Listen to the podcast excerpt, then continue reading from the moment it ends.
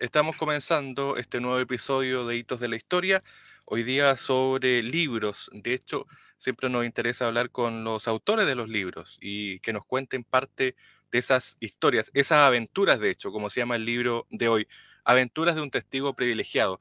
Esta, de hecho, vendría siendo la segunda parte de un libro que se llama Testigo privilegiado.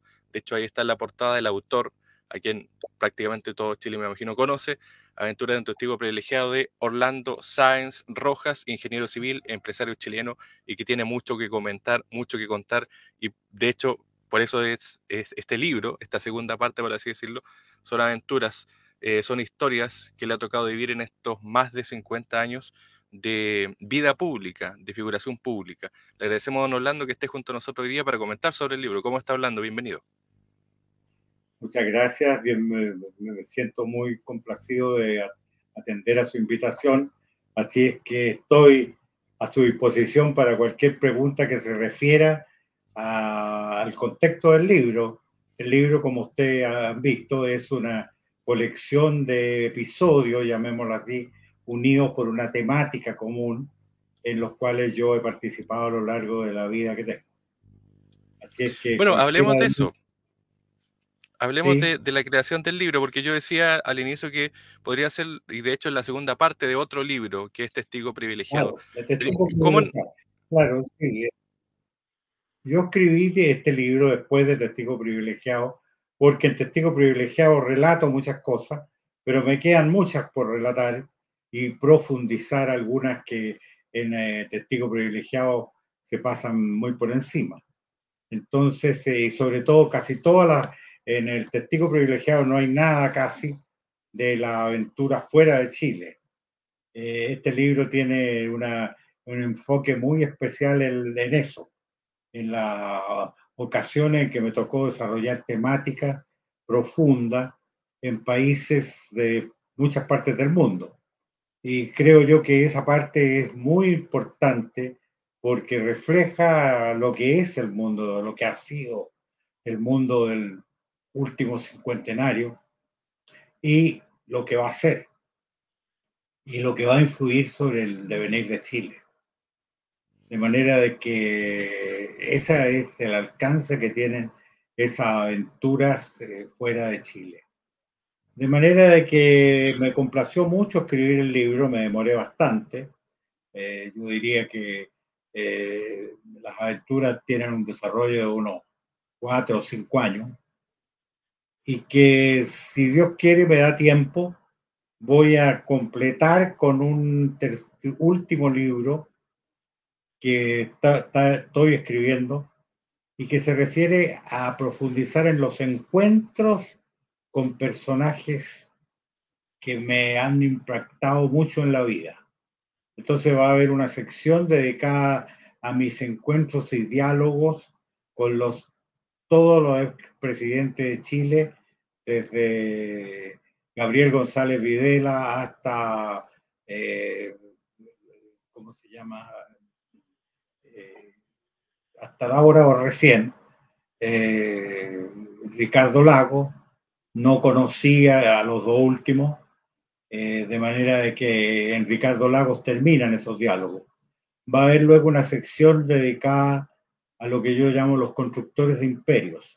Esto es, las veces que en la vida he tenido oportunidad de conocer y profundizar el conocimiento de grandes capitanes de empresas, creadores de imperios económicos en Chile, como han sido, por ejemplo, Andrónico Luxic, Anacleto Angelini, Juan Yarur, eh, Javier Vial, eh, en fin, gente de, eh, eh, los Said, gente de ese nivel que por sus cualidades y por su visión han creado imperios que son los que mueven a Chile.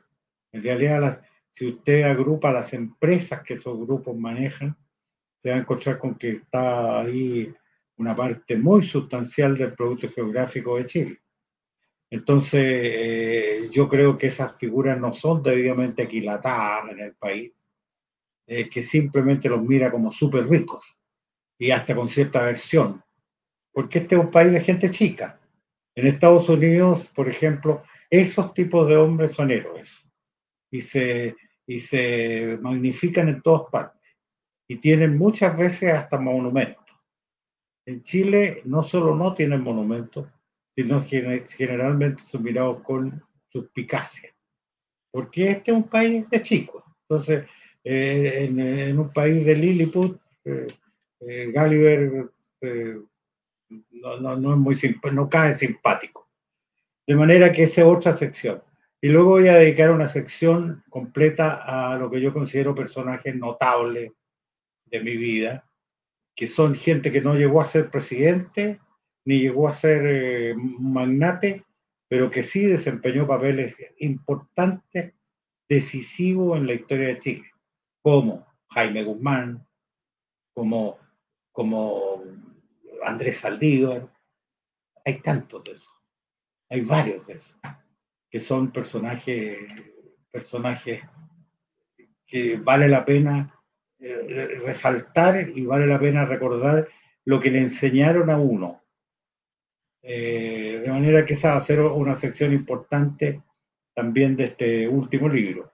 Y por último voy a coronar el libro con, eh, con algo que me, golpea a mí mucho y personalmente. Este no tiene nada, esa sección no tiene nada de, público, no tiene nada de, es una cosa íntima. Es la gente que tal vez más me ha impresionado en la vida. Eh, y, esa sección del libro la parto eh, recordando eh, lo que escribió un personaje que es bien notable también. Rudolf Wing fue director de la, del Metropolitan Opera House, era un austriaco y fue director durante muchos años del Metropolitan. Y dirigió las temporadas más grandiosas de, un, de toda una época de la ópera en, en Estados Unidos. Eh, Bing tiene un libro con el cual corona su, su, su vida, que se llama 5.000 noches de ópera. Y él termina el libro con, con una frase que, que me impactó mucho a mí. Dice, me pagaron magníficamente lo que habría hecho gratis.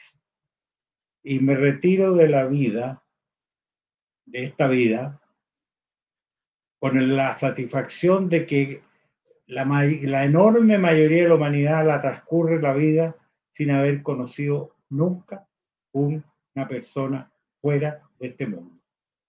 Y yo he conocido dos. Y yo me voy conociendo dos.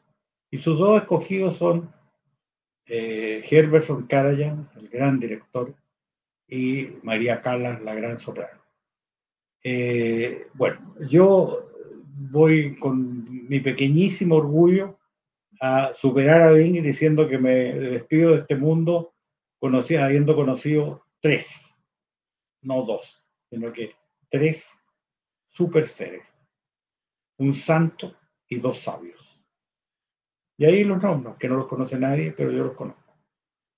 Así es que ese, ese es la, la, coronación del libro, que voy a completar tal vez con algunas anécdotas notables. He tenido a lo largo de la vida episodios que no pueden llamarse impactantes en mí, pero que sí son notables como participación de personajes, eh, qué sé yo, cosas eh, verdaderamente extraordinarias que a lo largo de la vida me han pasado. Eh, qué sé yo, hay, hay tantas que, que, no vale la pena acordarse en este momento de una. Así que eso es mi comentario del libro y del próximo. Bueno, hablemos a propósito del libro, eh, están las aventuras, ¿no es cierto? Quizá Orlando Sáenz, una de las más conocidas de sus aventuras La Sofofa, por el impacto que tuvo y por, el, eh, por lo que significó esa época. Em, pero me gustaría eh, preguntarle eh, antes de que llegara a la Sofofa, ¿usted tenía alguna impresión? ¿Conocía, por ejemplo, a Salvador Allende? Eh, si es que lo conocía, ¿tenía alguna impresión antes de que fuera presidente? Porque después cuando fue presidente sabemos que obviamente tuvieron un bando opuesto, pero ¿cuál era la, la impresión que tenía de él antes de ser presidente y luego antes de que muriera? De hecho, creo que usted estuvo ahí algunos días antes de que él se suicidara. Sí, efectivamente. Bueno, en primer lugar, sí, yo conocí a Allende antes de ser presidente de la SOFOFA. ¿Por qué? Porque yo era director de ACIMED, uno de los 21 directores de ACIMED cuando ganó la elección. Entonces él, en ese periodo entre el triunfo y la, y la asunción del mando, realizó una serie de entrevistas y una serie de invitaciones a hablar con él a sectores que él consideraba que era bueno para él tranquilizar antes de tomar el mando. Entonces, en una de estas invitó a gremios empresariales y entre ellos a Simet. Y a Simet no sabía qué hacer en ese momento, no quería ir porque no quería reconocer que era presidente electo, sino que simplemente era el senador Allende que había ganado la elección por un pelo, pero que no estaba todavía investido. Eh, pero tampoco quería estar totalmente ausente, entonces mandó al más joven y último de sus, de, sus, de sus directores a, la entrevista. Y ahí conocí a Allende yo. Esto de haber sido, digo usted, a los 10 días de haber ganado la elección en septiembre del 70. Eh, y ahí lo conocí. Y esas reuniones se prolongaron un par de veces hasta que, eh, en vista de que todo esto iba tomando cuerpo y sobre todo que pasado la, ratificación por el Congreso, eh, Asimet consideró que, el diálogo ya tenía que hacerlo a una altura diferente y más oficial. Entonces lo que la solución que optaron fue elevarme a mí a la mesa directiva. Y la participación, la, seguí participando en diálogos con, el, con lo que iba a hacer el gobierno desde esa posición hasta que me invitaron a ser presidente de ACIMET en enero del 71. Y como presidente de ACIMET empecé a asistir, por lógica, a los eh, consejos generales de la SOFOFA, porque ACIMET era uno de los muchos gremios asociados a la SOFOFA y uno de los principales, diría yo. Eh, entonces empecé yo en calidad de tal y debo haber ido a la SOFOFA tres veces, digo antes de que eh, se produjera en la SOFOFA eh, la renuncia indeclinable al cargo de presidente de Pedro Menéndez Prende, que llevaba nada más que un periodo, pero que todo el mundo creía que iba a continuar, pero este señor decidió retirarse porque el fragor del combate era ya demasiado para él. Entonces eh, se retiró y yo participé activamente en la gestación del nuevo presidente, que costó un mundo encontrar y un mundo convencer, que fue Pedro Lira. Y bueno, yo me quedé con eso tranquilo y pensando que esa era una situación estable, hasta que hice un viaje a la subregión andina y estando allá en el viaje, me llamaron de urgencia de vuelta a Chile para decir que Pedro Lira no podía seguir había estado dos meses o algo así, tres meses, no sé. No, no, no, no, no quería seguir, estaba, estaba abrumado y no quería seguir. Entonces me ofrecieron el cargo a mí. Y el cargo lo negocié durante un mes y el 2 de junio del 71 asumí como presidente de ACIMED. Por supuesto que hasta ese momento yo llevaba varias reuniones presentes con Allende al frente algunas mm, casi personales y otras un poco más vastas. Eh, eh, yo recuerdo que cuando yo asumí el 2 de junio, eh, asumí un momento muy complicado, muy particularmente complicado. ¿Por qué? Porque Allende dentro de sus maniobras y su... Él, se decía el hombre más, de la muñeca más, más la mejor muñeca del país, de América y del mundo. no era ninguna de las tres cosas, pero en todo caso eh, se, se vanagloriaba mucho su habilidad política. Y naturalmente eh, eso se traducía en una cosa que tiene cierto paralelo con lo que pasa hoy día, que, que, lo que él decía andaba por un lado y lo que el gobierno hacía andaba por otro. Eh, en la realidad el gobierno era una fiera suelta que tomaba empresas todos los días y qué sé yo, y Allende eh, ejercía una verborrea que, que, trataba de, de, alguna manera de justificar lo que era injustificado. Entonces él, dentro de estas operaciones Valium, había creado, había con bombo y platillo anunciado la creación de un Consejo Nacional de Desarrollo y que estaba formado, estaría formado, presidido por él, estaría formado por una serie de, funcionarios de Estado, desde luego todos los ministros del área económica, presidente del Banco Central, presidente de, de la Corfo, presidente del Banco del Estado, en fin, eh, y naturalmente todos los ministros del área económica. El que mandaba en ese tiempo en, el, en el, ministerio y en Chile era Pedro Busco, el ministro de Economía, que era un personaje poderoso. Eh, había creado este consejo que había tenido una sesión antes que yo llegara a la presidencia de la SOFO.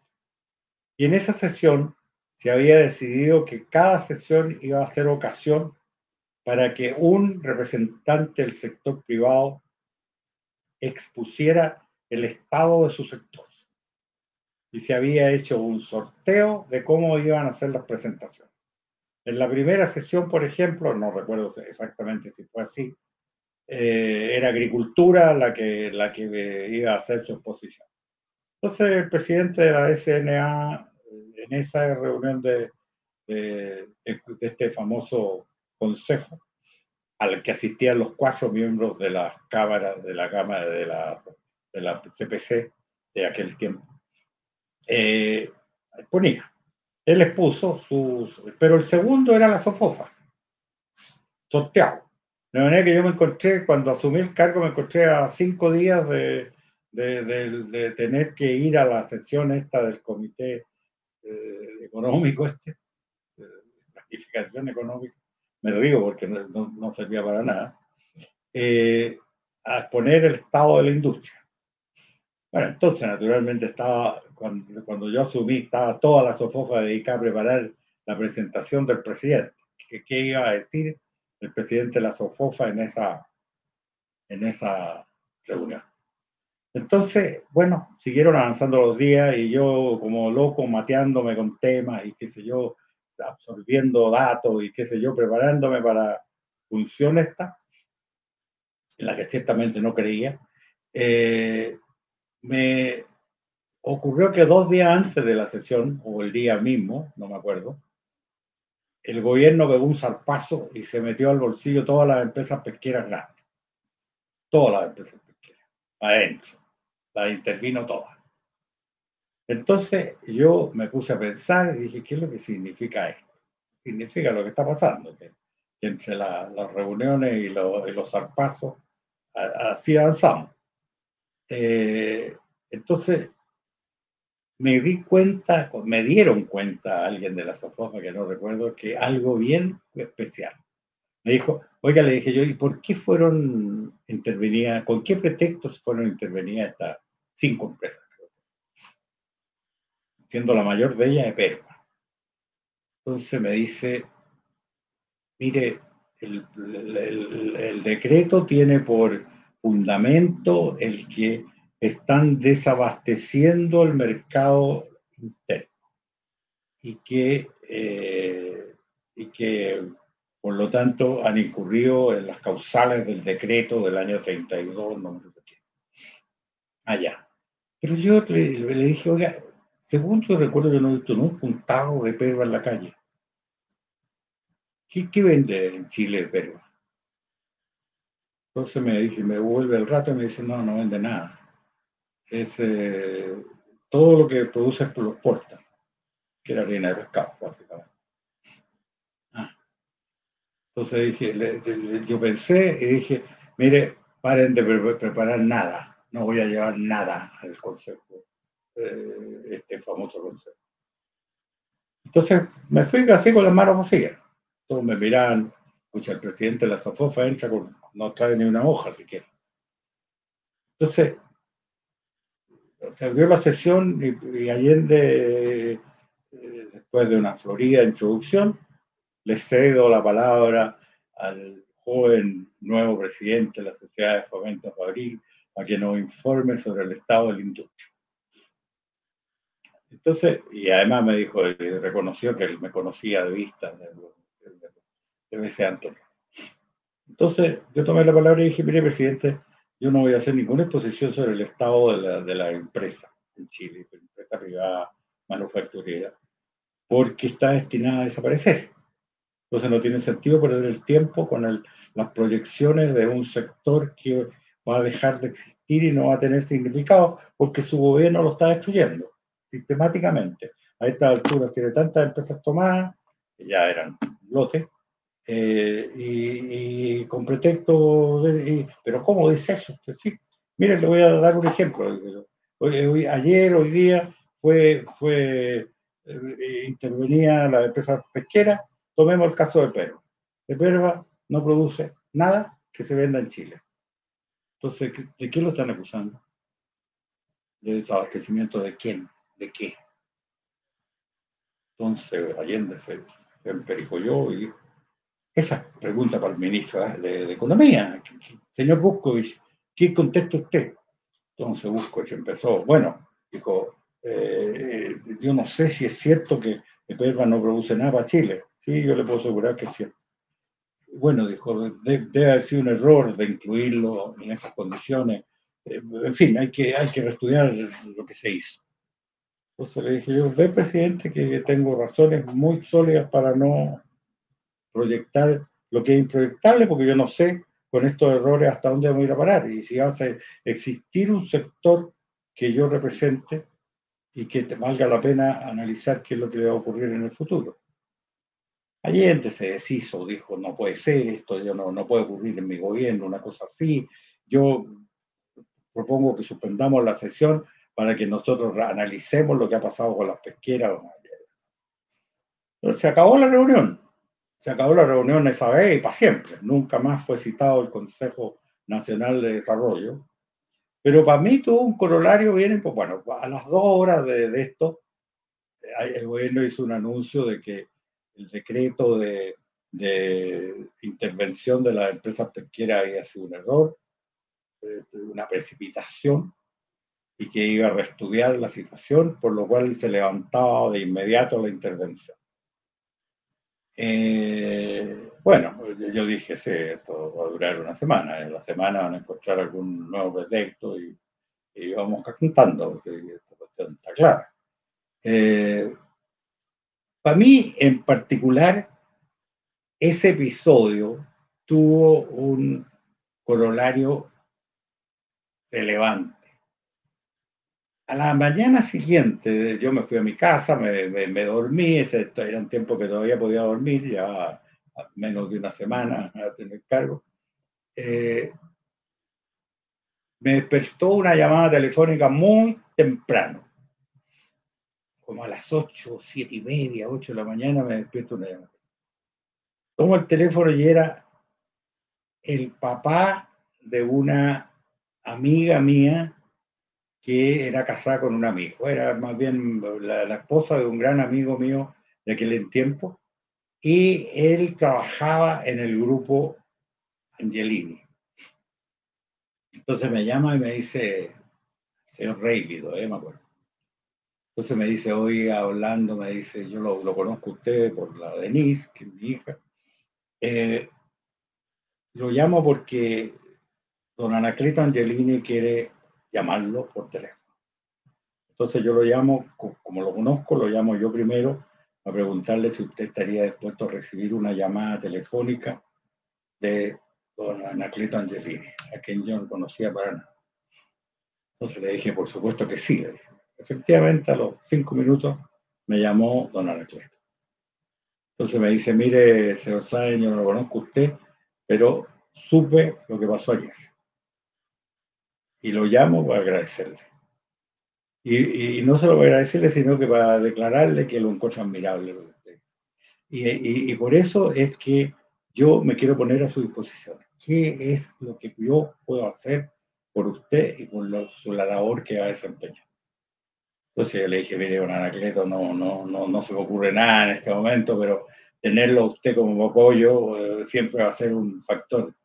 Pero se me ocurrió una idea le dije, oiga, una ayuda que le pido al tiro. Nosotros tenemos dos sectores importantes desafiliados de la SOFOS, que son el Instituto Textil y el Instituto Pesquero. Que agrupa a, los empresarios de la pesca. Eh, por peleas del pasado, estas dos entidades que son grandes y fuertes se separaron de la SOFOFA y tienen eh, directiva independiente y no reconocen a la SOFOFA ni participan. Yo quisiera hacer un esfuerzo por traerla al redil. Entonces me, el caballero este me dice, considérelo hecho. Va a tener noticias mías. Bueno, yo colgué, quedé muy, muy gratamente impresionado con eso y con las intenciones que veía. Pero no estaba preparado por lo siguiente, eran como las 5 de la tarde de ese día cuando entra el gerente de la SOFOFA a la oficina de la presidencia y me dice, oye, ¿qué es lo que pasa? ¿Qué es lo que pasa? que está aquí el gerente del, Instituto Pesquero, furioso, y dice que viene a, eh, a, firmar la solicitud de ingreso a la SOFOFA porque le han dado plazo hasta las 5 para que lo haga. Entonces yo le dije, mira, esto es una conversación de esta mañana con don Anacleto Angelini. Eh, bueno, y de ahí en adelante siguió una relación que va a ser uno de los motivos de, de relato mío en el libro que estoy esperando, esperando terminar, si puedo. Eh, de manera de que eh, termina en una pequeña anécdota, ¿no es cierto? En una pequeña anécdota, pero que de alguna manera refleja lo que es Chile. Refleja varias cosas. Refleja lo que es el permanente desentendimiento entre el gran empresariado chileno y los gobiernos. Eh, eh, los gobiernos hablan a través de políticos que yo diría que en su totalidad jamás en la vida ha conocido el funcionamiento de una empresa. No sabe cómo funcionan las empresas. No saben cómo, cuál es su lógica interna.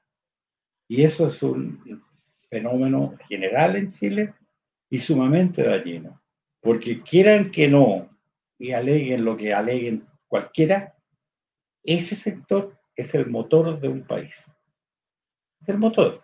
Y lo es aquí, en, en Afganistán, en, Estados Unidos, en Alemania, en cualquier parte, si usted toma un sector del, del, productivo del país y, y, ve cómo funciona, se va a dar cuenta que es, es el motor igual que el motor de un auto.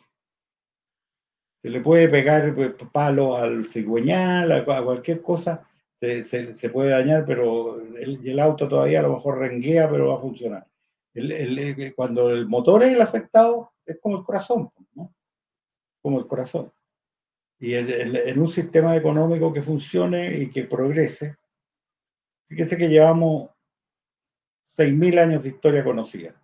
No hay un solo caso en 6.000 años en que el motor del crecimiento de un país, de un pueblo, de un imperio, de cualquier cosa, no, haya estado radicado en ese grupo prodigioso que es el común de los países. Cuando usted, yo estudié historia, imagínense, hace hartos años allá. En los tiempos que yo estudié, por ejemplo, nunca se mencionaba el funcionamiento económico del Imperio Romano. No, existía el, nada, ni una alusión. ¿Cómo era la economía? ¿Cómo funcionaba el producto geográfico en Roma? ¿Quién producía en Roma? ¿Cómo producía? ¿Qué importancia tenía lo que producía? Usted empieza a escarbar, hoy día está de moda hacerlo, ya, ya esta cuestión pasó y hay grandes historiadores que se dan cuenta que sin el estudio de los fundamentos económicos, eh, la historia es una caricatura, porque detrás de todos los, los, ejércitos imperiales, detrás de los grandes generales, siempre hay un aparato productivo. Siempre. Que es el que da lo, lo material para que esos ejércitos existan, para que esa para que los señores que se sientan en un congreso reciban el sueldo al fin de mes, el motor ellos no lo ven. De alguna parte sale. Algunos tienen vaga idea de, del fisco. ¿Fisco qué es lo que el fisco produce? ¿Qué es el fisco? Gasto. El fisco no produce más que gasto. De manera de que, de que, de que es, es un tema bien profundo y bien para analizar. Oiga, Orlando, em, hay, dos temas que están relacionados, de hecho están cerquita en el libro. Em, página 55, visita de Felipe Munatigui, si no me equivoco, el 10 de septiembre de 1973. Y a propósito de eso, le quiero preguntar, ¿cuándo supo usted que el golpe iba el 11 de septiembre? Y de hecho después está en las hojas, en, en hojas más adelante, aparece el, si no me equivoco, es el día después o el día después del 11 de septiembre, reunión con los eh, comandantes jefes. Pinochet le dice a usted que usted no confiaba en él. Em, ¿Cómo fue eso? ¿Cuándo supo usted del, del golpe y, cómo, y por qué desconfiaba de Pinochet? Bueno, partamos por la primera pregunta suya. ¿Cuándo supe yo que el golpe venía el día 11? El 10, en la noche, como a las 11 de la noche del día 10. En ese momento supe, por una señal, de que el golpe venía pero antes nada. Pero era una situación en los días previos, en las semanas previos, y hasta me debería decir en los meses previos, era una situación de, que todo el mundo sabía que, que, iba a pasar algo. El golpe lo sabía Chile entero con varios días de anticipación. Lo que pasa es que no sabía la hora de la muerte. Pero, pero, pero eh, eso, en la agonía de cualquier persona pasa lo mismo, ¿no es cierto? la familia se reúne alrededor y espera, espera, espera hasta que se produce el deceso. Pero una hora antes nadie sabe cuándo se va a producir. ¿No es cierto? Eso es así. La situación era esa. Y en esa situación apareció Felipe Amunategui, que yo lo recuerdo porque venía yo de, imagínense, esto ocurrió de 10, 12 días antes del golpe. Eh, yo venía como perro cansado de vuelta a mi casa a botarme una cama alguna hora cuando llego a la casa, así medio moribundo, y me dice mi señora, que es una santa, me dice, oye, hace una hora y media que está sentado en el living esperándote Felipe Munati. Que teníamos una relación social con él razonable. No era un gran amigo, pero lo conocía además. Escucha, yo bastante lateado, me, me fui a, enfrentarlo. Entonces estaba ahí me dice, él notó lo, molesto que estaba yo y lo cansado que estaba. Entonces me dice, mira, me dice, si lo que vengo a decirte es bien simple. Me dice, tú que debes ser el hombre mejor informado de Chile, sabes que estamos en vísperas de un golpe de Estado. Por favor, medita en eso, medita las consecuencias que esto va a tener y si puedes evitarlo, evita. Yo reaccioné en ese momento mal.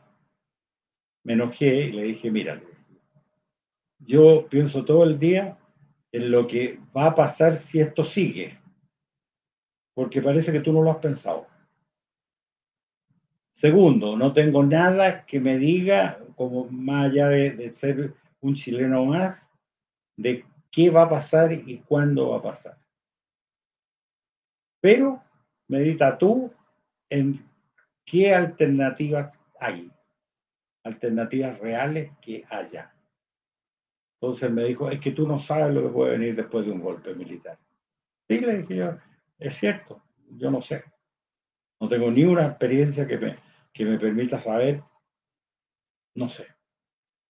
Pero sí sé que estamos al borde de un desastre muy grande. Eso sí que lo sé. Así que esa fue la, la, entrevista con Felipe Amunati, que era en ese momento secretario general del Partido Demócrata Cristiano. Lo que ya eh, estaba, yo conocía a todo el Partido Demócrata Cristiano, por lo menos sus directivas en aquel tiempo, y, y no solo del Partido Demócrata Cristiano, sino que de eso también. Y, eso me mostraba que una división interna grande, porque me contaba que había sectores preponderantes en la democracia cristiana que estaban completamente de acuerdo en que no había salida democrática. Así es que, bueno, esa anécdota de, Felipe Amunategui la recuerdo siempre porque fue impactante. Fue impactante. Y, luego está el incidente de Pinochet Bueno, lo de Pinochet pasó después, pasó después del golpe, ¿no es cierto? El golpe fue un día martes y, este incidente con Pinochet fue el sábado esa semana, o sea, cinco días después, cuando eh, nos recogieron a siete dirigentes eh, gremiales, empresariales de, de los cuatro de, de, de más eh, y Vilarín. Creo que eran los siete. No me acuerdo muy bien, pero eso, eso más o menos era. Nos recogieron a los siete y nos llevaron separadamente al Ministerio de Defensa, donde estaba funcionando todo el gobierno en ese momento. Y ahí nos hicieron un homenaje, eh, los cuatro miembros de la Junta, reconociendo de que, de que los verdaderos gestores del, nuevo gobierno eran estos, estos dirigentes. Y que por razones obvias no era una cosa que se pudiera hacer pública. Entonces, cuando nos estábamos, la ceremonia fue de cinco minutos, cortísima, diez minutos, como mucho, eh, se pusieron ellos los, los cuatro al umbral de la puerta a despedirnos y nosotros, cada uno de nosotros pasaba abrazándolo a, cada uno de los cuatro. cuando yo me, abracé con Pinochet, que era el primero de la fila, él me susurró al oído, tenemos que vernos porque yo sé que usted nunca confió en mí. Una frase bastante ominosa, ¿no es cierto? No era ciertamente un saludo de bienvenida. Eh, y era cierto. Yo, ¿qué quiere que le diga? puede que no haya sido oportuno decirlo, pero que era cierto, era cierto. ¿Por qué? Porque eh, si yo hubiera tenido tiempo y, plazo y espacio para replicarle, lógicamente le habría dicho, efectivamente yo nunca he tenido confianza en usted porque usted nunca hizo nada que permitiera saber para dónde estaba. ¿No es cierto? Y yo creo que era bastante cierto lo que le digo. Oiga, Orlando, y, con la perspectiva... Y con la perspectiva del tiempo, mirando hacia atrás, em, ¿qué sensación le queda haber apoyado a, Pinochet o, a la, o al golpe? Eh, sabiendo lo que pasó, lo que vino después. Bueno, bueno, eso cuando uno dice apoyar, si, si, si que la palabra la quiere entender como participante en preparar el golpe, ninguna. Ellos, yo me acuerdo de una anécdota que pinta esto. Me acuerdo que nosotros ya teníamos contactos militares bastante desarrollados, porque, porque Allende los había invitado a formar gobierno. Entonces nosotros podíamos visitar a estos señores como no habíamos podido nunca antes de, entrar al gobierno, porque era clandestino juntarse con militares. Pero a partir del hecho de que en noviembre del año anterior Pinochet nombró, yo digo Allende, nombró eh, miembros de, las Fuerzas Armadas y al tope de, los carafones a ministro, abrió las puertas. Yo no me explico cómo un político que se supone habilísimo hace una cosa así. Yo, yo creo que la única explicación, cuando, Allende nombró ministros militares en noviembre del año 72, la única explicación lógica era porque iba a cambiar de política. Pero seguir haciendo lo mismo con los militares adentro era exactamente lo, mismo que suicidarse. Eso lo veía cualquiera. No se necesitaba ser gran político para darse cuenta de eso. Pero increíblemente, Allende y todo lo que hicieron eso. Con los militares adentro, siguieron con el molino, siguieron con las paralizaciones, siguieron con las expropiaciones, siguieron exactamente igual que lo que estaban antes. Siguieron con la preparación de los planes famosos de educación y qué sé yo, todo, igual. Entonces, ¿qué eh, podían esperar de una actitud así? Bueno, eh, entonces, yo me acuerdo que, nosotros, como le digo, a tres meses del golpe, una cosa así, teníamos ya varios del sector, teníamos contactos con él, oficiales, íbamos a verlo, qué sé yo, yo iba a tomar desayuno con el comandante en jefe del ejército a su casa de, ahí del presidente Razo. Abiertamente, sin ningún problema. ¿Por qué? Porque era, era obvio. ¿Por qué no me iba a ver con el ministro del Interior? Estaba dentro de, era como los desayunos de, de, hoy día, ¿cómo se llaman? Los de el globista este de con Salaquet de, de Salaquet eran, como las, las, invitaciones de Salaquet ¿por qué no? y, no había ley de ley de, de lobby en ese tiempo bueno eh, me acuerdo de que de repente cesaron esos contratos. Cesaron. Entonces, mi gente se empezó a poner nerviosa. Oye, fíjate que no, nos están negando las entrevistas. Fulano de tal, el presidente de la SNA pidió una entrevista, no, no se la dieron. ¿Qué pasa? Están enojados con nosotros. Entonces yo que algo había leído les dije, mire, cuando las Fuerzas Armadas se retraen y no hablan ya, es porque entraron en la fase de preparación operativa de lo que van a hacer. Y esa no la comparten nunca con civiles. Nunca. Con nadie. De aquí para adelante nadie va a tener eh, vinculación con ellos. Van a ver ustedes. Y efectivamente habían entrado en la etapa de planificación. Y, y mire lo que pasó. Así que eh, no era un mal signo por ningún, en ningún sentido el que, el que la otra se cerrara. Era al revés, era un buen signo desde el punto de vista nuestro. De manera de que así ocurrió y efectivamente la, la, posición de Pinochet fue dubitativa hasta el último momento y entonces ya no tenía ningún motivo para tener confianza en él, ¿no? Pero en fin, así, así corre la historia. Eh, eh, ahí no, nos queda poco tiempo, obviamente, porque el libro es muy extenso y hay muchas, muchas historias como esta que hemos conversado. Pero la que más llama la atención, eh, sobre todo por, porque usted lo, ha contado algunas veces, varias veces, el tema de Miria Contreras, que era la payita, que era de hecho la mano derecha, por así decirlo, de Salvador Allende, que usted conoce en, cuando comienza a trabajar. De hecho, usted se termina de estudiar, comienza a trabajar con los Roberts, que eh, uno de ellos es mm. casado, de hecho, con, la payita.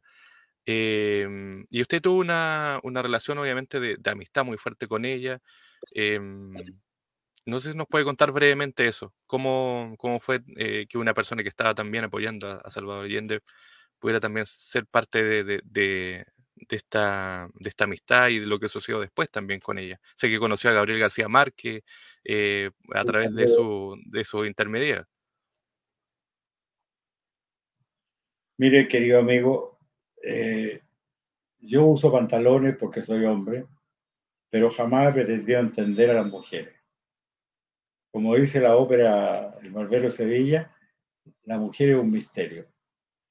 ¿Por qué ella, que amaba a Allende y que le tenía una admiración profunda y estaba totalmente convencida de de, de, de lo idea, de, de los conceptos del tipo, ayudaba de alguna manera o, de alguna manera mantenía una relación amistosa con alguien que sabía era un opositor declarado y que iba a hacer todo lo posible porque no fueran posibles los sueños de, o si es que tenía sueños Allende.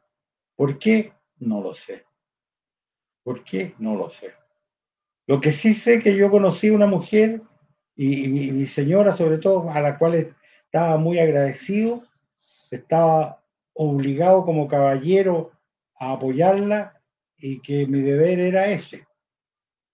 Y posible por ayudarla cuando pude. Y sobre todo que yo nunca la apoyé en algo que fuera dañino para mi causa. Llámelo usted así. Yo, yo, yo no, no, no, no estaba cediendo nada en ese plano en la relación con ella, pero no es que lo pensara, era una cosa que la daba por... Esa era una amistad al margen del acontecer del movimiento de la ola. Pero eso hay que también situarlo en la época. La sociedad chilena estaba profundamente dividida. Uno no, no, no está exento de, de, de, estarse topando todos los días con gente que estaba en otra posición y, y, y había tensión en todo, en las familias. Eh, yo, yo, yo he conocido casos hijas que, que, despreciaron, su familia las despreció por tener eh, vinculación y romance con, con, una persona del otro lado y la dejaron botada y sola y, y, conozco más de un caso. Entonces eh, hay que ponerse en ese ambiente para juzgar ese tipo de reacciones. El, el episodio de la, de la valla no tiene ningún significado político, no tiene, eh, mirado desde un punto de vista de historia, eh, es una anécdota. son las relaciones de Luis XIV con la Valiera o algo así son anécdotas de la historia, son, son eh, ¿cómo se dice? La petite histoire, como dicen los franceses con tanta elegancia. Muy bien, pues Orlando Sáenz Rojas es el autor de este libro que está acá, se llama Aventuras de un testigo privilegiado, de hecho es la continuación del libro Testigo privilegiado, que ustedes también pueden encontrar, de hecho el libro es eh, de Erasmo Ediciones, eh, y es un libro muy interesante porque no es solamente, bueno, son las aventuras obviamente de nuestro invitado hoy, pero es el Chile, ese Chile que em, no sé si concordamos, Orlando, de que ese Chile murió hace algunos años, murió el 2019 o murió hace en la década del 2010, que ya no es un Chile que, que, fue de a poco muriendo, un Chile que ya no va a volver. Ese Chile ya no existe, ese, Chile ya no existe, ese Chile ya no existe. Y, y y lamento que no exista porque era un Chile hermoso, era un Chile hermoso. Pero eso es un sentimentalismo que vacío. Hoy día Chile tiene un sector amplio ya de gente que no está de acuerdo con el sistema de vida de ese, de ese, de ese, Chile que, del pasado. Eh, y ese sector es, existe, es grande, no es mayoritario, pero es grande y sobre todo es muy inescrupuloso, entonces eh, ha trastornado de una forma sumamente fuerte la vida chilena y ha hecho imposible que ese Chile eh, del pasado exista, ¿cierto? Eh, y es así, lamentablemente es así. Yo me preocupo mucho más de del Chile que, tiene que, que van a tener que vivir mis hijos y mis nietos que lo que puede tocarme todavía vivir a mí. Muy bien, pues ahí está el libro. Eh, Aventuras de un testigo privilegiado de Orlando Sáenz Rojas. Ahí está, para que lo puedan adquirir en digital y en físico. Así que, Orlando, muchas gracias por el tiempo, éxito. Y bueno, vamos a estar atentos a esa tercera publicación para poder volver a conversar si os quiere.